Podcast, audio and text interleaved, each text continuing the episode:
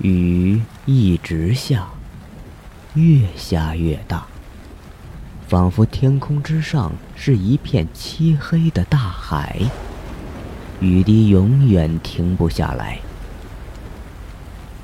笔直的街道上，一个个摇晃的路灯，在雨中一闪一闪。时间是午夜时分。一座座摩天大楼耸入雨中，雨从几百米高的墙壁冲刷下来，如同瀑布一样。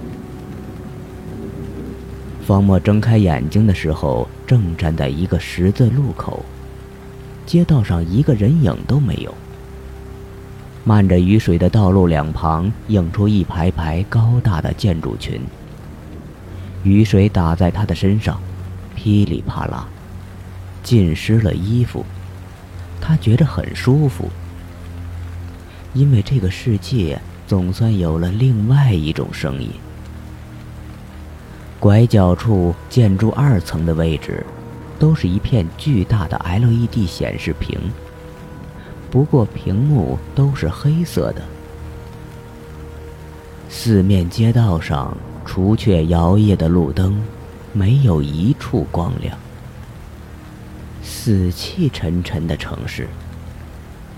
可不知道为什么，有一种熟悉的感觉，好像以前来过似的。方墨没有走动，就站在出现的位置，站在雨中，开始仰望周围的摩天大楼，不禁感慨。修建如此高的大楼，一定需要花费很多人力物力吧？可这就是半个世纪后的建筑，未免有些缺乏想象力吧？